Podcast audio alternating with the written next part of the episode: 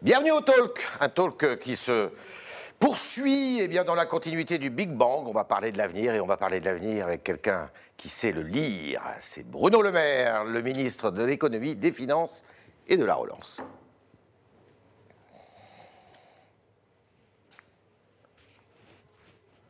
Bonjour Bruno Le Maire. Bonjour Yves Tréhard. Merci d'être dans les studios du Figaro. Alors, tout le monde regarde cette euh, période où euh, on déconfine et puis tout le monde se dit bah euh, ça y est, la France repart. Et c'est vrai qu'il y a un optimisme, un vent d'optimisme dans ce pays qui est très très fort. Est-ce que c'est pas trompeur? Est-ce que c'est pas un optimisme eh bien qui est je dirais pas très durable? Non, moi, c'est à mes yeux un optimisme raisonnable. Les chiffres sont là, l'investissement redémarre, la consommation redémarre, plus 20% euh, sur les chiffres de carte bleue dont nous disposons par rapport à l'année 2019, une année euh, normale. Le moral des entrepreneurs euh, remonte, donc je continue à tabler sur un retour à l'activité d'avant-crise au premier trimestre 2022, c'est-à-dire plus tôt en fait que ce que nous avions anticipé. Nous avions dit dans le courant de l'année 2022, je pense que c'est possible au premier trimestre 2022. Et 5% de croissance, qui reste une estimation prudente, mais euh, comme on est toujours euh, exposé à des risques sanitaires, j'appelle à nouveau à la prudence de ce point de vue-là. Je crois que 5%, c'est une estimation raisonnable et prudente. C'est dû à la frénésie de consommation, euh, cette frénésie de consommation qui est encouragée d'ailleurs par l'épargne, oui, parce que il y a eu quelques 200 milliards d'épargne qui ont été C'est dû à deux choses. On est à 160 milliards à peu près d'épargne, mais ça, ça, continue à progresser. Mais c'est dû à deux choses. D'abord, nous avons protégé les entreprises et les salariés. Donc quand ça redémarre, bah, le restaurateur peut redémarrer tout de suite. La PME industrielle mmh. n'a pas perdu ses compétences, pas perdu ses lignes de production. Donc dès que vous avez levé les contraintes sanitaires, ça redémarre vite. Donc c'est vraiment la preuve que le choix que nous avons fait avec le président de la République de protéger massivement, c'était le bon choix économique. Et l'autre raison, c'est que France relance les 100 milliards d'euros. Euh, nous avons réussi à les dégager très rapidement. On est déjà à 35 milliards d'euros sur ces 100 milliards d'euros qui sont euh, décaissés, attribués. L'argent européen va arriver fin juillet, on aura très exactement 5,6 milliards. Ça, c'est le court terme. Est-ce que vous diriez, comme Nicolas Bavrez, qu'on a entendu tout à l'heure, que la France va peut-être vivre une révolution comparable à celle de 1945, quand on est sorti de la guerre et qu'il fallait relancer la machine économique, et que des grandes réformes ont été euh, entamées à ce moment-là par le général de Gaulle? Je suis euh, d'accord sur le fait qu'au-delà de cette relance immédiate, euh, nous avons un certain nombre de choix stratégiques à faire pour la France et que nous voulons faire avec le président. C'est quoi ces défis? D'abord, c'est le choix du travail. Mhm. La France, globalement, doit travailler davantage. Donc il faut augmenter le temps de travail? Il faut que, globalement, tout au long de la vie, on rentre plus facilement sur le marché du travail. Ça reste trop difficile pour les jeunes. Il faut qu'on reste plus longtemps. C'est pas normal qu'en France, les plus de 55 ans soient comme ça, écartés aussi rapidement du marché du travail. Il faut revenir sur la réforme des retraites, euh, Bruno Le Maire? Vous connaissez ma conviction. Il faudra, euh, le moment venu, ça c'est le président de la République qui le décidera, une réforme des retraites qui s'inscrira dans une augmentation globale du volume de travail français pour que nos enfants, nos petits-enfants et le même niveau de vie que le nôtre. Ça, on peut le faire d'ici à la fin du quinquennat? C'est au président de la République, au Premier ministre de le décider. Vous y êtes favorable Moi, je suis favorable à ce qu'on ne perde pas de, temps sur euh, ce sujet-là, qui est un sujet majeur et qui doit s'inscrire dans une réflexion plus globale sur le volume de travail et la qualité de travail qu'on offre aux Français. L'autre euh, choix stratégique essentiel, c'est l'investissement dans les innovations et les nouvelles technologies. Mmh. En sortie de crise, il faut être très clair, il y a les continents qui pourront se payer les technologies nouvelles et qui garantiront leur indépendance politique. Ce sera le cas des États-Unis, mhm. ce sera le cas de la Chine.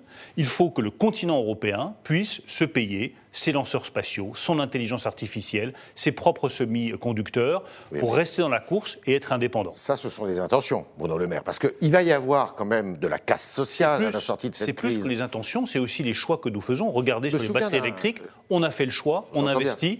Nous avions dépendance totale vis-à-vis de la Chine sur les batteries électriques, nous allons produire nos propres batteries. Vous avez dit, au début de cette crise, c'était l'année dernière, vous avez dit l'argent que l'État euh, donnera, que, que, mettra à disposition de la collectivité, cet argent-là n'ira pas pour sauver des canards boiteux. Il va y avoir un mur des faillites là. Comment vous allez faire pour expliquer aux Français eh ben, qu'il y a certains pans de notre économie, certains secteurs d'activité qui sont des secteurs d'activité qui étaient déjà plus ou moins condamnés avant cette crise, mais que cette crise a carrément balayé. D'abord, on n'a pas eu le nombre de faillites que euh, nous attendions. je pense que nous n'aurons pas, Parce que là, on est sous nous n'aurons pas, Yves Tréhard, euh, de euh, vagues massives de faillites. Je ne crois pas à cette hypothèse-là. D'ailleurs, on voit bien que la difficulté aujourd'hui est très différente. Problème d'approvisionnement en matières premières et problème de recrutement. vous êtes un hôtel, vous êtes un restaurant, vous cherchez à recruter, c'est difficile. Vous voulez refaire un toit, vous cherchez un couvreur, c'est quasiment impossible. Donc on a des difficultés différentes de celles auxquelles on s'attendait. Et pour euh, les faillites, nous avons installé ce matin avec Éric Dupont-Moretti, le garde des Sceaux, tout un dispositif d'accompagnement pour prévenir le plus tôt possible la situation des entreprises, les alerter, leur dire attendez, vous avez une difficulté, vous avez un numéro unique départemental auquel vous pouvez vous adresser mmh. et nous allons vous trouver des solutions pour vous accompagner. Là où en revanche je vous rejoins, c'est qu'il ne s'agit pas de sauver euh, des entreprises qui ne seraient pas viables économiquement, qui n'auraient pas bien fonctionné auparavant parce qu'elles auraient fait les mauvais choix stratégiques. L'argent du contribuable doit aller à des entreprises qui peuvent se redresser. Donc là, 1er juin, vous m'assurez que l'argent, parce que c'est quand même une tare française, que l'argent public qui va être versé euh, je dirais, pour la relance de l'économie, n'ira pas à des dépenses de fonctionnement, à des dépenses de sauvetage, mais à des dépenses d'investissement. À des dépenses d'investissement pour soutenir des entreprises viables, accompagner en sortie de crise des restaurants, des hôtels, des bars, euh, le secteur du tourisme ou de l'événementiel qui était le plus impacté par la crise, et pour investir. Je n'oublie jamais, Yves Tréhard, comme ministre des Finances, je le suis depuis plus de 4 ans, que chaque euro que je dépense, c'est un euro qui a été gagné à la sueur du front des Français. Et que par conséquent, il doit être bien employé là où c'est utile, là où ça crée de l'activité et des emplois. Alors je voudrais vous entendre sur deux, euh, deux pans. Le premier, c'est qu'il euh, y a un, excellent article dans les Échos ce matin qui dit que la croissance va changer de visage parce que cette croissance, elle va porter sur des secteurs qui sont des secteurs sur lesquels on n'a pas beaucoup investi. Premier secteur, la santé. Avec le vieillissement, un Français sur quatre aura plus de 65 ans euh, d'ici à 2040. Euh, le deuxième secteur, c'est évidemment le numérique. Et là, on est très en retard par rapport aux Chinois et aux Américains. Et le troisième secteur, eh bien, le troisième secteur, c'est euh, l'innovation, je dirais, euh, dans euh, notre rapport au travail, dans tout cela. Est-ce que sur ces secteurs-là, vous êtes d'accord pour dire que c'est ça qui va doper la croissance qu'il faut rechercher? Oui. Et de ce point de vue-là, je pense que cette crise est une opportunité historique pour la France et je veux la voir de façon positive. depuis des décennies, dans le fond, la France a des lauriers dont elle peut être fière. Euh, c'est euh, le luxe, c'est l'aéronautique, c'est l'agroalimentaire. Mais on a eu un peu tendance à nous reposer sur nos lauriers, en se disant, ben voilà, ça fonctionne tellement bien dans ces secteurs d'activité-là, c'est pas la peine de créer de nouvelles chaînes de valeur. Eh bien, cette crise, Yves Tréhard, nous offre l'opportunité historique de créer en France de nouvelles chaînes de valeur, de nouveaux emplois et plus de richesses pour nos enfants et nos petits-enfants. C'est les biotechnologies, c'est la santé, c'est euh, le traitement. La euh, transition écologique aussi, bien sûr. C'est les traitements euh, spécifiques du cancer ou d'un certain nombre de maladies. C'est une chance, c'est une chance pour nous tous, pour la qualité de notre santé, et c'est une chance pour l'emploi. C'est vrai sur la transition écologique. Regardez l'hydrogène, on met 7 milliards d'euros dessus. L'Allemagne met 9 milliards. On va avoir des projets conjoints toutes les technologies liées aux énergies renouvelables ou au stockage des énergies renouvelables, c'est des gisements d'emploi, euh, de création de richesses, de croissance pour notre pays exceptionnels. On pourrait dire euh, la même chose également d'un troisième secteur, qui est euh, le calcul quantique, l'intelligence artificielle. Sur tous ces secteurs-là, nous pouvons créer des nouvelles chaînes de valeur françaises. L'État est là, l'État est très présent en France, mais ce sont des acteurs privés qui doivent agir là. Oui, Soyons clairs, l'État euh, est là. On ne fait pas de la société d'économie Qu'est-ce que fait l'État pour être très concret? Mmh. Il va permettre de financer les périodes de transition durant laquelle euh, ces nouvelles technologies, ces nouvelles chaînes de valeur ne sont pas rentables. Aujourd'hui, est-ce qu'utiliser l'hydrogène, c'est rentable? Non. C'est très coûteux financièrement. Ça peut être quatre fois plus coûteux d'utiliser de l'hydrogène vert, produit à partir de technologies vertes, plutôt que de l'hydrogène gris. Donc il faut que pendant quelques années, on aide à l'investissement. On soutienne une entreprise comme McPhee, qui va faire une industrie d'électrolyse à Belfort. Eh bien, on va l'aider à payer son investissement. Il faut qu'on compense les surcoûts qui sont liés à l'utilisation de l'hydrogène. Pendant cette période de transition, l'État met au pot. Mais ensuite, il a vocation à se retirer progressivement pour laisser tout simplement l'économie de marché fonctionner régulièrement. D'accord. Alors, il y a un deuxième pan, je le disais, ce sont les services publics. Parce que cette crise a quand même révélé qu'on avait des services publics dont on se flattait et euh, euh, on était très fiers d'eux euh, dans le paysage international. Et puis on a vu qu'on a quand même un système de santé qui est très malade, on a un système éducatif, ça on le savait depuis longtemps, qui est très malade, on a un réseau de transport en commun qui est quand même euh, qui pourrait être amélioré. Euh, est-ce que là, vous allez euh, bah, faire des priorités et dire bah, les services publics, on a beau être libéral, comme vous l'êtes, eh bien, il faut quand même qu'il y ait des services publics qui tiennent la route ah, Bien sûr, on peut parfaitement croire à la liberté, qui est, je crois, le, fil rouge de mon engagement politique. Je crois fondamentalement que la liberté est ce qui permet à une nation de se construire, de se développer, d'imaginer, de réussir.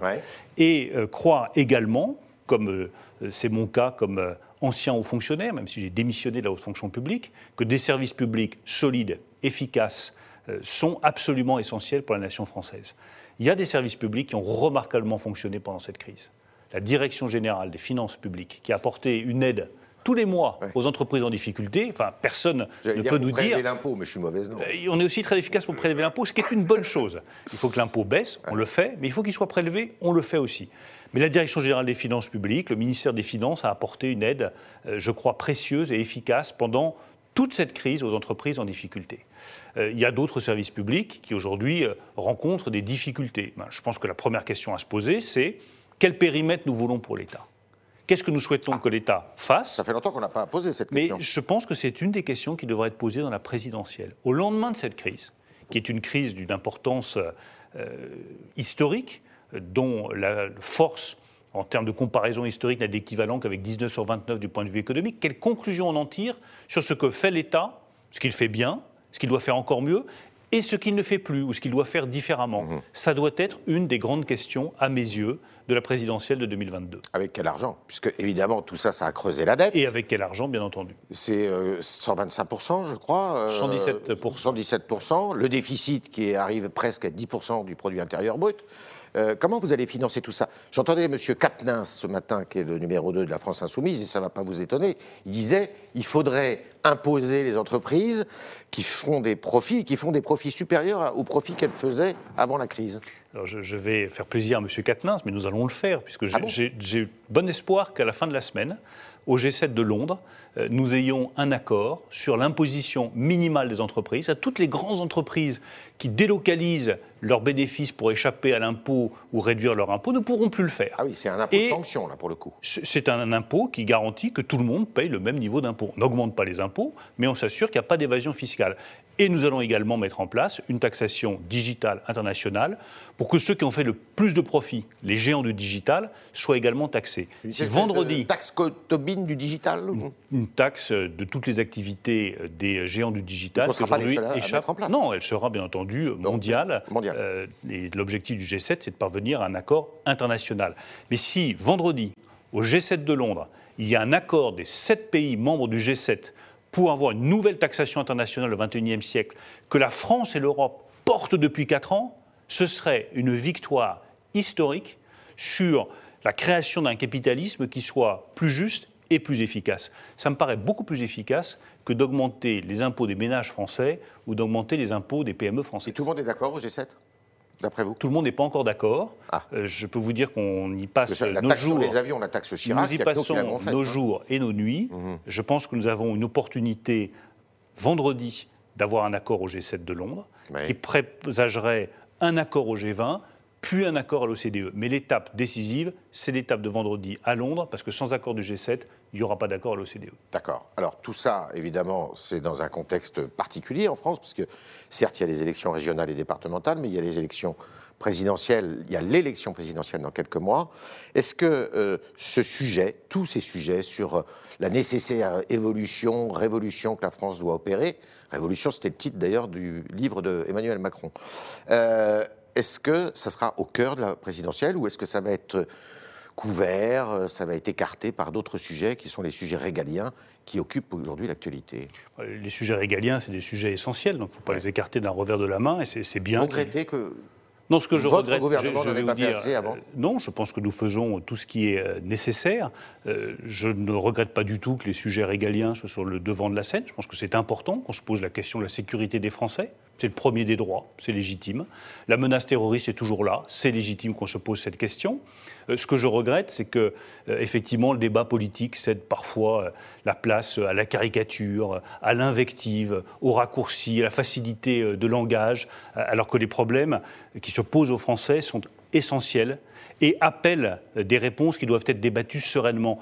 Qu'est-ce que nous voulons comme société? Quelle place pour le travail? Faut-il une réforme des retraites? Sur quel domaine d'activité est-ce que nous investissons? Vous avez cité la santé, les biotechnologies, les énergies renouvelables. Ça, ce sont de vrais débats. Et donc, je souhaite vraiment que dans cette élection de 2022, qui sera une élection de sortie de crise, où des choix historiques devront être posés devant les Français, le débat politique puisse revenir à plus de sagesse, plus de sérénité, plus de raison, pour que les Français puissent se prononcer sereinement sur la meilleure option pour notre nation dans les années qui viennent. On y va toujours avec euh, le même Premier ministre. On ne l'entend plus, là. Monsieur Castex, il est toujours là. Mais je pense qu'on a un Premier ministre qui Parce fait que très, bien son travail. occupe beaucoup Vous savez, terrain. Je, suis très hostile au zapping euh, politique, que ce soit le zapping des premiers ministres, des membres du gouvernement, je pense que c'est complètement inefficace. Euh, j'entame ma cinquième année comme ministre de l'économie et des finances. Aux mêmes fonctions. J'essaye de faire. Un peu élargi d'ailleurs. J'essaye de faire le mieux possible, tous les jours. Mais je pense qu'à chaque jour où vous restez dans vos fonctions, vous gagnez en expérience et, je l'espère, en efficacité. On a un très bon Premier ministre. C'est évidemment le Président de la République qui prend les décisions concernant le Premier ministre et euh, ses ministres. Mais je crois beaucoup aux vertus de la continuité, de la stabilité en politique. C'est d'ailleurs la raison pour laquelle je me suis engagé pour Emmanuel Macron en 2017 et que je m'engagerai à nouveau pour Emmanuel Macron en 2022. Nous avons besoin de temps pour aller au bout de la transformation de la nation française. On est avec Bruno Le Maire ce matin au Talk du Figaro dans la suite du Big Bang que vous avez regardé toute la matinée. Vous êtes nombreux devant vos ordinateurs et vos écrans. Et on continue avec vos questions précisément qui sont posées ce matin par Sacha Beckerman.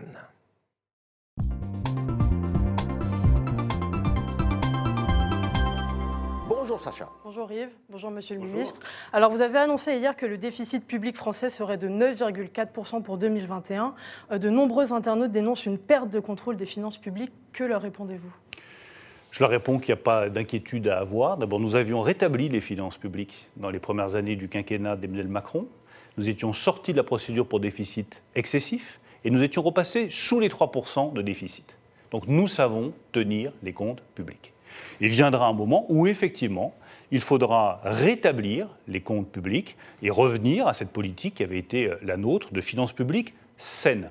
Ce moment, s'il vient trop tôt, ça affaiblira la croissance économique. C'est l'erreur qu'on avait faite en 2008 et 2009, et tous les États européens, sans exception, ont décidé, lors de la dernière réunion des ministres des Finances européens, qu'il était encore trop tôt pour rétablir les finances publiques. Donc nous le ferons, nous le ferons au bon moment et nous le ferons avec la même détermination que celle que nous avions eue au début du quinquennat. Euh, euh les banques centrales injectent énormément d'argent. Vous n'avez pas peur que, eh il y ait un phénomène euh, à rebours, c'est-à-dire avec de l'inflation, avec une augmentation des taux d'intérêt. On voit d'ailleurs que les États-Unis déjà, c'est un réflexe euh, des gouvernements, enfin d'États, comptent sur l'inflation pour résorber la dette on, voit aujourd'hui des tensions inflationnistes qui reviennent, mais parce qu'elles sont liées au retour de l'activité. À partir du moment où ça redémarre, que ça redémarre fort, c'est une très bonne chose. La contrepartie, c'est qu'il y a un peu de tension inflationniste et une légère remontée des taux d'intérêt. Là aussi, nous n'avons pas d'inquiétude. Nous avions anticipé cette augmentation des taux d'intérêt dans le projet de loi de finances. Il faut simplement respecter les étapes de la reconstruction et du redémarrage économique. Protection d'abord, relance ensuite, et rétablissement des finances publiques dans un troisième temps, mais seulement dans un troisième temps. Parce que si vous commencez à mélanger les étapes, vous vous mélangez les pinceaux et, en général vous tombez. On retombe dans le travers de 2008 à ce moment-là. Et on retombe dans le travers de 2009-2010. On avait voulu faire bien, ce n'est pas un procès d'intention à l'égard de qui que ce soit, mais on s'est précipité pour établir les finances publiques. Du coup, on a tué la croissance dans l'œuf et on a perdu beaucoup d'activités et d'emplois. Sacha. Euh, les propriétaires d'un compteur liquide ont eu la mauvaise surprise ce matin de découvrir qu'ils allaient devoir le rembourser alors que les pouvoirs publics avaient euh, affirmé qu'il ne coûterait pas un centime. Euh, Caroline sur Twitter dénonce une vente forcée. Que lui répondez-vous? Je, lui réponds que je vais regarder attentivement ce sujet, que je n'ai pas la réponse aujourd'hui. Mais la remarque est justifiée, donc je vais regarder attentivement. Vous avez un compteur Linky, non? Je n'ai pas encore de compteur Linky. Ah, il va bientôt passer. mais il va probablement bientôt passer. Alors, le vrai maître de Bercy, Olive Le Chat, est décédé il y a quelques jours à 22 ans. Euh, Arnaud vous demande si vous aviez prévu d'en adopter un autre. J'ai prévu d'en adopter un autre. Je ne sais pas encore quel chat ce sera. Euh, Olive euh, a eu la vie des chats, c'est-à-dire une vie très très longue. une de vos journalistes, Bertie Bayard, a écrit un très beau texte d'ailleurs sur Olive Le Chat. Je rends hommage à ce texte-là. Il y aura un nouveau chat à Bercy prochainement. Pour un écrivain comme vous, il faut toujours qu'il y ait un chat. Il faut toujours un chat. Alors, le championnat de France, la Ligue 1 n'a toujours pas trouvé de diffuseur pour les trois prochaines saisons. Euh, la ministre des Sports et la Ligue de football professionnel pardon, vous ont-ils demandé d'intervenir de quelque manière que ce soit, vous demande Maxime? Non, et puis, vous savez, j'essaie de limiter mes interventions à ce qui est de ma compétence et de ma responsabilité. Euh, je ne crois pas que ce soit de ma compétence et de ma responsabilité, donc je ne m'en mêle pas. Et quand on parlait avec Yves Tréhard d'un État sain, c'est un État qui est fort sur ses responsabilités, mais qui ne se mêle pas de tout tous les quatre matins, parce que ça, je pense que c'est complètement inefficace. Alors justement, pardon. pardon. L'État a, garanti un prêt à la LFP l'année dernière euh, pendant la crise de C'est ma responsabilité. C'est n'importe quelle euh, entreprise ou organisation qui a besoin d'un prêt garanti par l'État. Ma responsabilité, c'est de veiller à ce qu'il puisse euh, en bénéficier. Donc je me tiens à mes responsabilités, mais dans la France que nous voulons dessiner avec le président de la République demain, euh, je pense qu'il faut faire confiance aux entrepreneurs, euh, à la liberté de chacun, et avoir un État qui, sur les dossiers qui sont les siens, est intraitable, intraitable sur la sécurité, intraitable sur euh, l'égalité femmes-hommes et sur les principes fondamentaux de la République, intraitable sur la séparation des questions religieuses et des questions civiles, pour ne pas laisser prospérer euh, un certain nombre de dérives qui gangrènent notre pays depuis très longtemps. Mais sur d'autres sujets qui, qui se retient d'intervenir, qui s'abstient d'intervenir parce que son intervention, dans le fond, ne serait pas efficace et risquerait d'affaiblir les interventions légitimes qu'il a dans les compétences qui sont les siennes. Sacha. C'est la dernière question. Euh, ferez-vous un jour le choix de ne vous consacrer qu'à l'écriture vous demande Adrien. Disons que c'est une question euh, que je me pose régulièrement et une question qui est ouverte. Et je crois que c'est très important, je suis engagé en politique, euh, c'est un honneur de faire la politique, un immense honneur. Et tous les matins, je me dis, mais quel honneur c'est de servir les Français et de servir la nation française. Puis si à un moment donné, les choses s'arrêtent euh, et qu'il faut euh, revenir à, l'écriture et se consacrer à l'écriture, ce sera avec un immense plaisir aussi. Surtout que la politique, si on lit vos livres, et je les ai lus, est une source d'inspiration de votre œuvre. Oui, bien sûr. Mais la, grande tradition française, la culture française, c'est que la littérature se nourrit de la politique et les responsables politiques s'inspirent de la littérature. Alors, mémoires euh, provisoires viennent de sortir. Euh, est-ce qu'il y aura un tome euh, qui va sortir avant la fin du quinquennat Quand on a écrit des mémoires provisoires, c'est qu'on a vocation à écrire des mémoires définitives. Mais j'espère que le définitif sera, sera, le plus tard possible. Merci Bruno Le Maire, merci beaucoup de vous être euh, prêté euh, à cet exercice. Merci à vous tous d'avoir été nombreux ce matin à nous écouter et à assister au talk ainsi qu'au Big Bang. Merci de vos questions qui ont été posées ce matin par Sacha Beckerman. Et puis évidemment, à demain si vous le voulez bien.